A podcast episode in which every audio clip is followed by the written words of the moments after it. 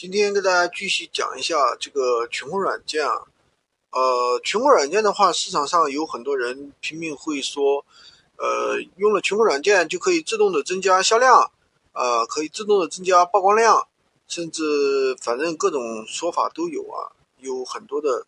其实这些说法说实在话都是对于群控软件的一个过度宣传，都是说的难听点，都是属于这个割韭菜的。呃，群控软件的话，其实比较简单，它本身肯定是有作用的，对吧？那么它肯定是能够扩大我们店铺我们操作的一个效率，提高我们的一个收益，这个效果肯定是有的。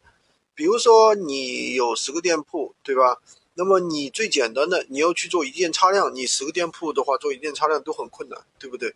如果说，那么。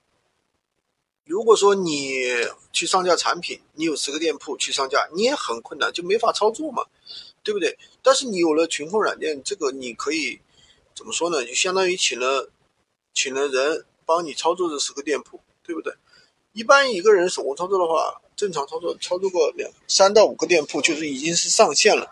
但是你有了这个东西之后呢，确实怎么说呢？很方便啊。反正我用了群控软件之后的话，我现在。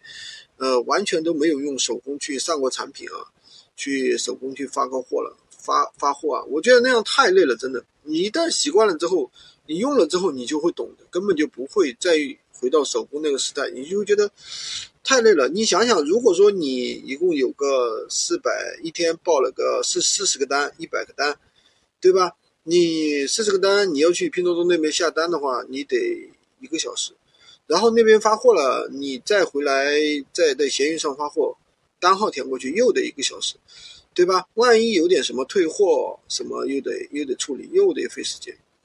所以说怎么说呢？赚钱还是要学会用软件去赚钱，而不是说老想着凭自己的双手啊，我能能花的尽量少一点就少一点，对吧？有的人就说，哎呀，我不报课保自学，行，那你自己自学呗，对不对？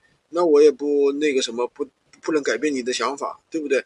那你这个必要的东西你不舍得去买，对吧？然后你自己怎么样去搞搞搞半天，最后达不到一个效果，那你最后说，哎呀，闲鱼不挣钱。是啊，每一个挣钱的一个事业方面，它都有它的道道的，对吧？就像拍短视频一样的，短视频挣钱吗？短视频当然能挣钱，但是你要懂它的道道。但是你没有相应的一个颜值，没有一个相应的技术，那你肯定不要去拍短视频，对吧？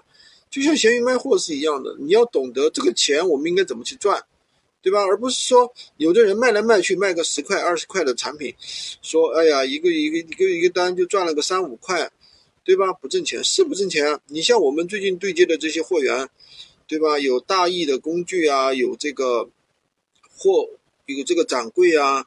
还有 iPad 呀，iPad 我们早上学员又出了一单，对吧？一单的话赚了一百一百八左右，对吧？百分之十左右的纯利润，反正就是在利润在一个合理的范围的之内。虽然说利润相相对来说比较薄，但是一单可以赚一百多块钱。那如果说你一天能够出够三五单，一天不也就是个五百到一千块钱左右也就有了嘛，对不对？那你卖小的小零碎儿哪有这么高的利润呀？对不对？